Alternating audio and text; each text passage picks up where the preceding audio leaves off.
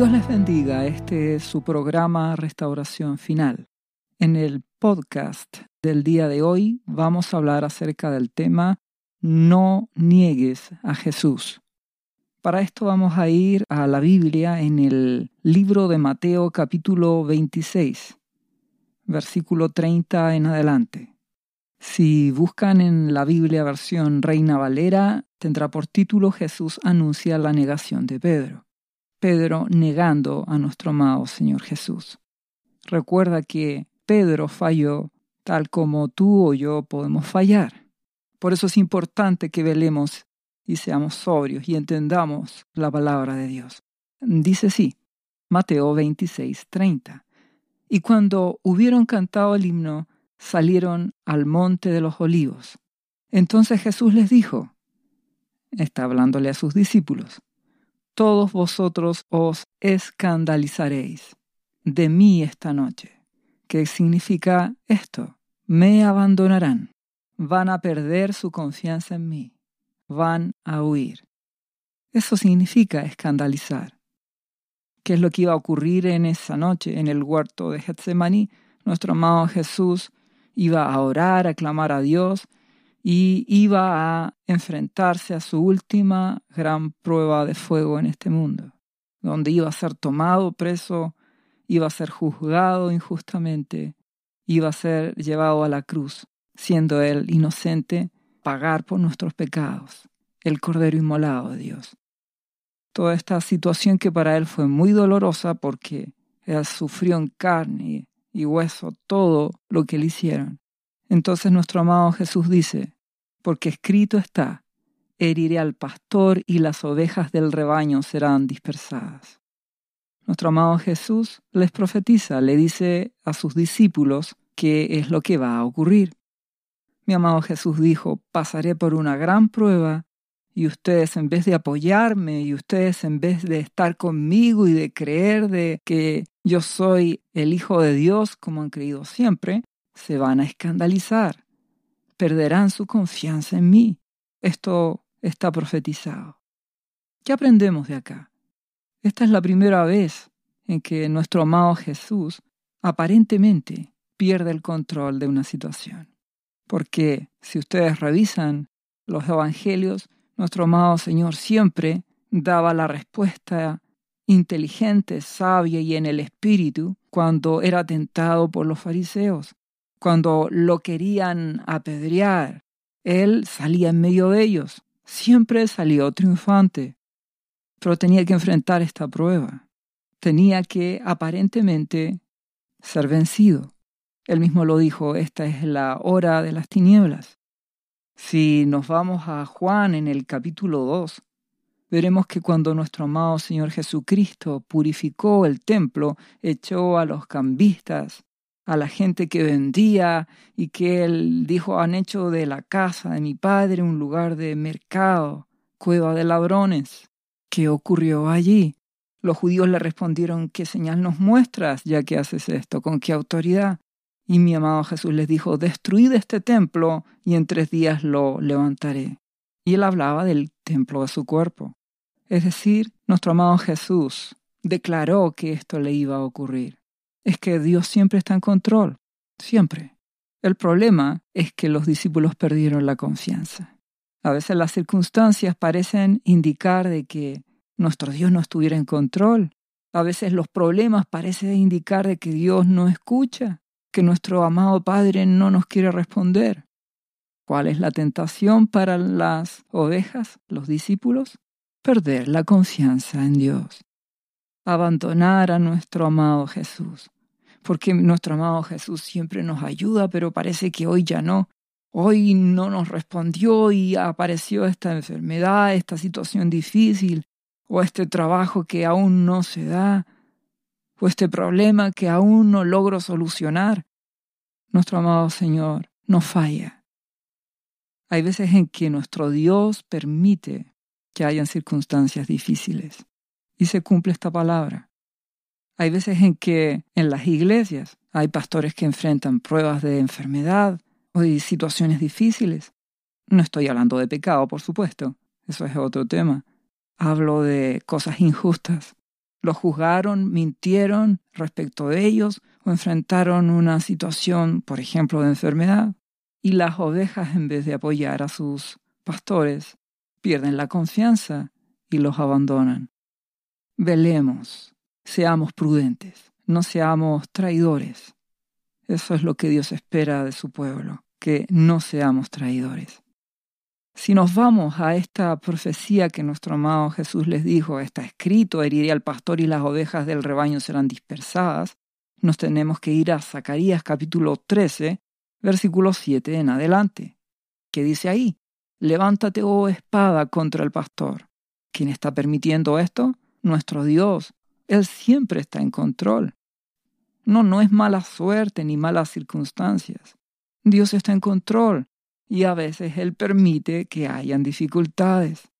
Tal como pasó en Zacarías, pasó en el Nuevo Testamento con nuestro amado Jesús le pasó a Pablo cuando lo apedrearon y lo dieron por muerto. Muchos hermanos se confunden y dicen, ¿cómo es posible? Es que ahí aparecen los verdaderos discípulos. Dios espera que actuemos con madurez, que no huyamos, no abandonemos, sino que confiemos en nuestro Dios. Entonces, en Zacarías dice, levántate, o oh espada, contra el pastor. Dios lo permite, y contra el hombre compañero mío, dice Jehová de los ejércitos, nuestro amado Jesús en la profecía principal. Hiere al pastor y serán dispersadas las ovejas. Ah, es lo que nuestro amado Jesús dijo. Sí, se cumplió. Pero si seguimos leyendo Zacarías, dice, y haré volver mi mano contra los pequeñitos. ¿De quién está hablando? De los discípulos, las ovejas. Entonces nuestro Dios está permitiendo que los pequeñitos, las ovejas, pasen dificultad. Pues sí, es prueba, ¿entiendes? Es lo mismo que enfrentaron los discípulos. Hay circunstancias difíciles que van a probar a los discípulos. Si seguimos leyendo, ¿qué dice?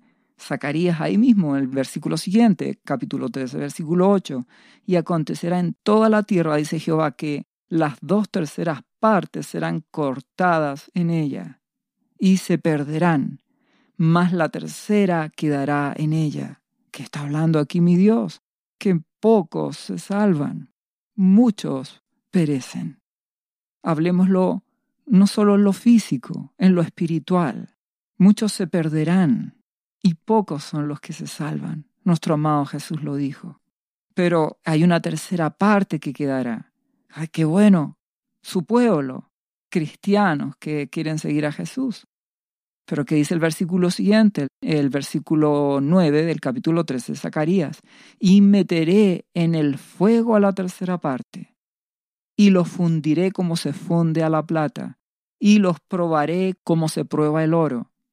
¿Qué está diciendo? Que de esas tres partes, dos se pierden.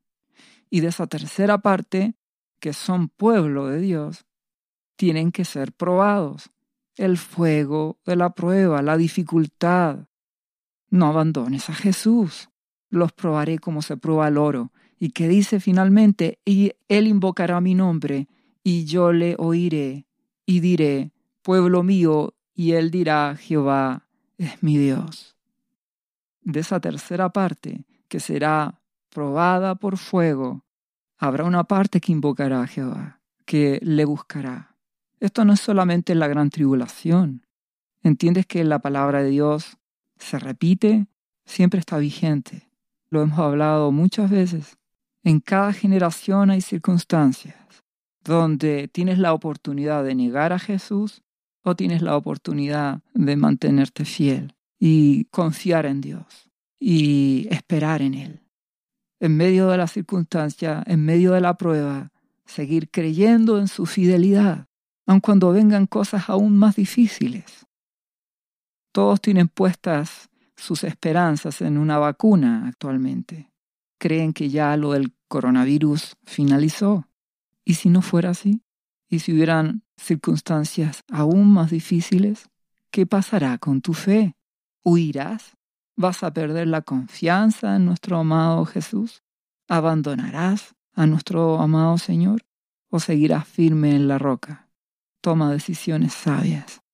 Aun cuando fueses probado, como se prueba el oro, mantente y confía en Dios. Siempre está en control. Ya habrá la respuesta. Ya Dios nos hará justicia. Tú mantente humilde y humillado. Recuerda que nuestro amado Jesús nos dio el ejemplo manso y humilde, experimentado en quebranto. Nuestro amado Jesús era un hombre humilde, humillado, quebrantado a los pies de su Abba Padre. Así debemos ser a los pies de nuestro amado Jesús para llegar al Padre. Las dificultades siempre acontecerán, pero Dios está en control. Por eso si volvemos al texto principal en Mateo 26, en el versículo 32, nuestro amado Jesús les dice, pero después que haya resucitado iré delante de vosotros a Galilea. Vas a vencer si te humillas. Te encontrarás con tu amado Señor Jesucristo. Él te dará la victoria. Solo confía en Él. No confíes en tus fuerzas. Esto es la batalla de la humillación.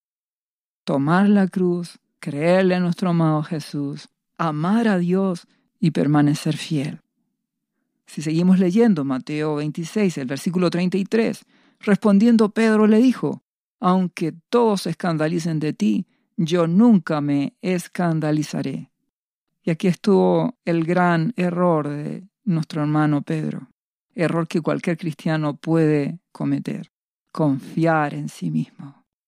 Lo he escuchado muchas veces de hermanos cristianos que han dicho, no, yo a mi Señor, no, yo siempre lo amaré, siempre le seré fiel. Y aun cuando sean frases que suenan aparentemente santas, si hay orgullo, que es lo que normalmente hay detrás de ellas, confianza en sí mismo, ¿qué crees que ocurrirá? Ya lo sabes, caerás, lo vas a traicionar. ¿Por qué razón? Porque Dios quiere un pueblo manso, humilde, dependiente. Por eso yo cada día tengo que humillarme a los pies de mi amado Jesús y reconocer que soy frágil, débil, que mi corazón es engañoso, perverso. Necesito su gracia y su compasión para que me sostengan, para no traicionarlo. Una batalla de humillación para que así Dios tome el control de tu vida y el amado Espíritu Santo te sostenga. Tú tomas determinaciones, por supuesto. No quiero negar a mi Jesús y me esforzaré, pero sé de que soy débil. Por lo tanto, necesito cada día, además de tomar la determinación, además de cuidarme, velar y hacer las cosas, apartarme del pecado, mantenerme limpio. Además de eso, necesito humillarme y pedir su gracia, pedir que el poder de Dios me fortalezca para que no le falle, pedir que el amado Espíritu Santo me sostenga. Hay una gran parte que tú colocas, tú determinas santificarte, tú determinas velar, apartarte del pecado y de las cosas que no debes hacer. Es tu decisión, pero la otra parte la logras de rodillas humillándote y rogando a Dios, quebrantándote y suplicándole que Él te libre de caer en tentación. Que su poder, como dijo Pablo, se perfeccione en tu debilidad. Soy débil, te necesito, Jesús. Y eso me hace hasta llorar porque reconozco mi incapacidad. Necesito que me fortalezcas. Esa es la actitud humilde si Pedro hubiera actuado de esa forma, si Pedro hubiese caído de rodillas rogando a Jesús que lo librase, no, no lo habría negado. No niegues a Jesús. Porque ¿qué es lo que le respondió mi amado Jesús? En el versículo 34, Jesús le dijo a Pedro en respuesta cuando él le dijo, yo nunca me escandalizaré, nunca te abandonaré, nunca huiré, nunca renunciaré, nunca te fallaré. Jesús le dijo, de cierto te digo que esta noche antes que el gallo cante, me negarás tres veces. Nuestro amado Jesús le dio la palabra. Esto ocurrirá. Te lo profetizó Pedro. La única opción de Pedro para no negar a nuestro amado Jesús y que esto no se hubiese cumplido, es que él hubiese caído de rodillas a los pies de Jesús en humillación y quebrantamiento y haberle dicho, mi amado Jesús, tú siempre dices la verdad, eres Dios, la boca de Dios, esto se va a cumplir, líbrame, temo, no quiero negarte, no quiero abandonarte, no quiero huir, ten piedad de mí. Si mi amado Jesús lo escucha hacia Pedro, habría alcanzado misericordia, porque Él siempre oye al quebrantado y humilde. Dios siempre lo oirá. Pero ¿cuál fue la actitud de Pedro? Que le dijo en el versículo siguiente, 35 de Mateo 26, le dice Jesús te equivocaste. No se lo dice literalmente, está implícito porque Pedro le dijo, aunque me sea necesario morir contigo, no te negaré. ¿Entiendes? Le está diciendo a nuestro amado Jesús, que es Dios, estás equivocado, estás equivocado Jesús. Si es necesario, moriré contigo, pero no se cumplirá la palabra que salió de tu boca. Por supuesto que Pedro no lo estaba pensando así, pero es lo que dijo. Ese fue el gran error de Pedro. Por eso, hermano, hermana, solo puedo invitarles a humillarse, a clamar a Dios cada día. Tú tomas decisiones, te apartas del pecado, no juegas con Dios, no lo tientas, te mantienes limpio, pero como tú sabes que eso no es suficiente, te humillas ante tu Señor y le pides misericordia para no caer, para mantenerte firme, porque reconoces tu debilidad. No actúes como actuó Pedro, no confíes en tus fuerzas. Si lo haces, caerás. Si vamos a este mismo relato, en Marcos capítulo 14, versículo 31, añade que Pedro decía con insistencia, si fuera necesario morir contigo no te negaré. Y también los otros decían lo mismo. Ah, lo apoyaban a Pedro, el resto de los discípulos sí. Mateo 26, 35 también lo dice y todos los discípulos dijeron lo mismo. Por eso también, ¿qué crees? Cayeron, huyeron, lo abandonaron a mi Jesús. Lo que pasa es que lo de Pedro fue aún mayor. porque Hay distintas formas de negar a mi amado Jesús. La de Pedro fue la más terrible, confesando con su boca, pero también dejándolo, como fue el resto de los discípulos, apartándose, dejando de confiar en Él, enfriando la relación de amor con nuestro amado Jesús. No lo niegues, te lo ruego. Si seguimos leyendo, vamos a ver cómo se concreta esto en Mateo 26, pero versículo 69. Ahora Pedro niega a Jesús. Y dice, Pedro estaba sentado fuera en el patio donde tenían a nuestro amado Jesucristo. Y se le acercó una criada diciendo, Tú también estabas con Jesús el Galileo. Mas él negó delante de todos diciendo, No sé lo que dices. Saliendo él a la puerta, le dio otra y le dijo a los que estaban allí, También éste estaba con Jesús el Nazareno. Pero él le negó otra vez con juramento, No conozco al hombre. Se intimidó falló, lo traicionó. Un poco después, acercándose a los que por allí estaban, dice el versículo 73 de Mateo 26, dijeron a Pedro, verdaderamente tú eres de ellos, porque aún tu manera de hablar te descubre.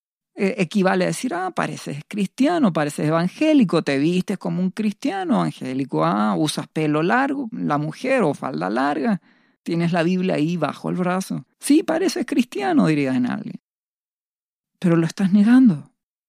Entonces el versículo 74 dice entonces, él comenzó a maldecir, decir mal, hablar mal con su boca, diciendo, no, no, no, yo no lo conozco, jurando y enseguida cantó el gallo. Qué terrible porque si Pedro se hubiese humillado, nuestro amado Jesús y nuestro Abba Padre lo habría librado. Habría librado también al resto de los discípulos. El problema es que la negación de Pedro fue mayor. Como les acabo de decir, hay distintos niveles de traición. Puedes abandonar a Jesús, puedes perder la confianza en Él, perder la confianza en Dios, apartarte en tu corazón, dejar de creerle, puedes dejar de confiar, puedes huir de su voluntad. Todo esto es negarle. Pero también como le pasó a Pedro, puedes con tu boca confesar que no le conoces. Puedes maldecir, hablar mal, puedes empezar a hablar como un no cristiano, puedes empezar a actuar como el mundo y lo niegas también. Como les decía, hay distintas formas de negarle. Una cosa es negarle con la boca, decir no soy cristiano. Y nuestro amado Jesús dijo en Mateo 10:32, a cualquiera pues que me confiese, que me reconozca públicamente que es cristiano, que ama a Jesús, dice, delante de los hombres, yo también lo confesaré delante de mi Padre que está en los cielos. Y a cualquiera que me niegue delante de los hombres, yo también le negaré delante de mi Padre que está en los cielos. Si con tu boca hablas como un no cristiano y, y niegas a Jesús, entonces mi amado Jesús te negará. Pero la otra forma también, Mateo 5:14 dice, vosotros sois la luz del mundo. Una ciudad sentada sobre un monte no se puede esconder, ni se enciende una luz y se pone debajo de un almud, es decir, no se tapa, sino sobre un candelero y alumbra a todos los que están en casa. Así alumbre vuestra luz delante de los hombres, es una orden, para que vean vuestras buenas obras y glorifiquen a vuestro Padre que está en los cielos. También puedes negar a mi amado Jesús no actuando como cristiano teniendo malas obras, hablando malas palabras, comportándote como alguien incrédulo. No neguemos a nuestro amado Jesús. Esto no significa de que en un trabajo, por ejemplo, tú tienes que estar diciendo a cada minuto que crees en Jesús y estar hablando versículos. No lo van a entender. Lo que está queriendo mi Dios es que seas leal, que tus compañeros de trabajo sepan que eres cristiano, que tus familiares sepan que eres cristiano, que cuando Él te dé la oportunidad de testificar, no te avergüences y lo digas y hablas y testificas de mi amado Jesús.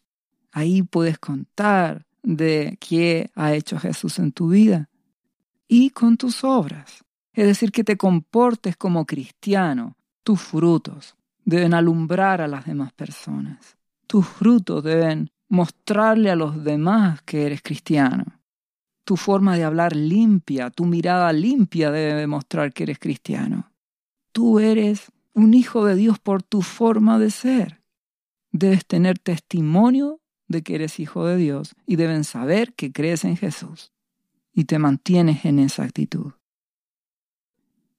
¿Qué ocurrió finalmente después de esto? De la traición de Pedro. Si vamos a Mateo capítulo 26, que es el capítulo central que estamos hablando, en el versículo 75, después de que cantó el gallo y negó a nuestro amado Jesús, Pedro se acordó de las palabras de Jesús que le había dicho, antes que cante el gallo me negarás tres veces. Ah, Jesús siempre tiene la razón. Dios siempre tiene la razón. Y si Dios habla por boca de tu autoridad, de tu pastor, también tendrá la razón. Entonces, ¿qué ocurrió con Pedro? Y saliendo fuera, lloró amargamente. Se quebrantó. ¿No es precisamente esa la clave? Pues sí. Mi Dios, que es bueno, tuvo que permitir que esto ocurriera para que así Pedro entendiera que Él es frágil, que Él es débil, que Él necesita el poder, la gracia y el amor de Dios cada día. Pedro pone su anhelo de amar y servir a Jesús y serle fiel. Él pone su determinación. Pedro pone la obediencia para hacer lo que el Espíritu Santo le guía. Y cuando el Espíritu Santo lo lleva a hablar, en el libro de los Hechos con Cornelio, que era gentil, y se supone que Pedro no se juntaba con gentiles, dijo él, pero obedeció. Eh, Pedro pone la obediencia. Tú pones la obediencia, la humildad y te humillas, te quebrantas cada día. Buscas que su gracia, la gracia de tu Padre, de nuestro amado Jesucristo, por el poder de su Espíritu Santo, te fortalezca Esto es algo diario. No puedes confiar ni siquiera un día en tu propia fuerza. No confíes en tu fidelidad. Recuerda que tu corazón es engañoso. Aquí su corazón filial engañó a Pedro. Pedro pensó, yo amo a Jesús, y entonces no, no, no, no lo negaré, aun cuando Jesús te lo está diciendo. No confíes en tu corazón. Te puede llevar a caer fácilmente. Recuerda a David, un hombre que tenía un corazón conforme al corazón de Dios, pero aún así no puedes confiar en ti mismo. De un momento a otro David se descuida y cae en adulterio, asesina o manda a matar al esposo de la mujer. Entiendes que no puedes confiar en ti. Cada día humíllate. Cada día quebrántate ante la presencia de Dios, rogando que su fortaleza, que el poder de su espíritu te sostenga. Si te humillas, Dios te fortalecerá. A eso le unes tu decisión de apartarte del pecado, de obedecer. Tú odias la maldad, no quieres el pecado, aborreces lo que el mundo ama, no estás buscando los placeres temporales de este mundo, tú quieres mantenerte sobrio, quieres recibir las bendiciones de tu Dios, las añadiduras que Él te ha prometido, mas tú quieres mantenerte sobrio y velar. Tu actitud y tu humillación harán que la gracia de Dios te mantenga y que no niegues a Jesús. Y podrás actuar como un cristiano, podrás dar testimonio con tus hechos, con tus acciones. Y cuando el amado Espíritu Santo te dé el momento para hablar de Jesús, lo harás. Y la mayor parte del tiempo, con tus frutos, con tus acciones, actitudes, demuestras que eres cristiano y no negarás a tu amado Jesús. La gracia de Dios te sostendrá si le obedeces y velas y te humillas, y te mantendrás firme por la gracia de Dios hasta el final, porque poderoso es Él para guardarte sin caída y presentarte sin mancha y con gran alegría en su gloria. Está escrito, y Él es poderoso para hacerlo. Él comenzó la buena obra en ti y la perfeccionará. Será fiel en completarla. Si tú tienes la determinación, guardas su palabra, te esfuerzas y te humillas y clamas por su fortaleza y su espíritu para mantenerte fiel, y su gracia te sostendrá. Dios te bendiga en el nombre de Jesucristo. ¿Sabía usted que Jesús le ama? Y que murió en la cruz por sus pecados? Él ya pagó el precio por usted. Solo basta que usted lo reciba en su corazón y reconozca que Jesucristo es el Señor de su vida y su Salvador. Invítelo hoy a entrar en su corazón. Atrévase y siga ahora esta oración. Repita después de mí. Señor Jesús, yo confieso que soy un pecador y te invito a entrar en mi corazón. Perdona mis pecados. Yo me entrego a ti. Gracias por esta vida eterna que tú me estás dando en estos momentos.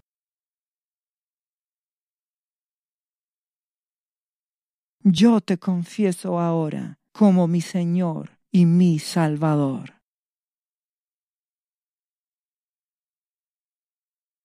Lea la Biblia y busque una iglesia cristiana para que le enseñen la palabra de Dios. Lea Juan capítulo 3 versículo 16. Visite cristo-viene.cl. ¿Sabías que Jesús te ama y quiere sanarte de toda enfermedad? La Biblia dice que Jesús llevó tus enfermedades y sufrió tus dolores para que tú ahora estés sano. Solo tienes que creer en Jesús y pedirle que entre a tu corazón y perdone tus pecados. Repite este versículo de la Biblia varias veces al día, Cada día, por las heridas de Jesús fuimos sanados y por esta promesa yo soy sano. Los azotes que sufrió en la cruz representan tu sanidad para este tiempo. Tienes que creerlo con todo tu corazón, porque Jesús te ama y quiere verte sano de cualquier enfermedad. No te rindas, insiste y créele a Jesús. Lee la Biblia y busca una iglesia cristiana. Lee Isaías capítulo 53, versículo 5. Visite cristo-viene.cl. Restauración final.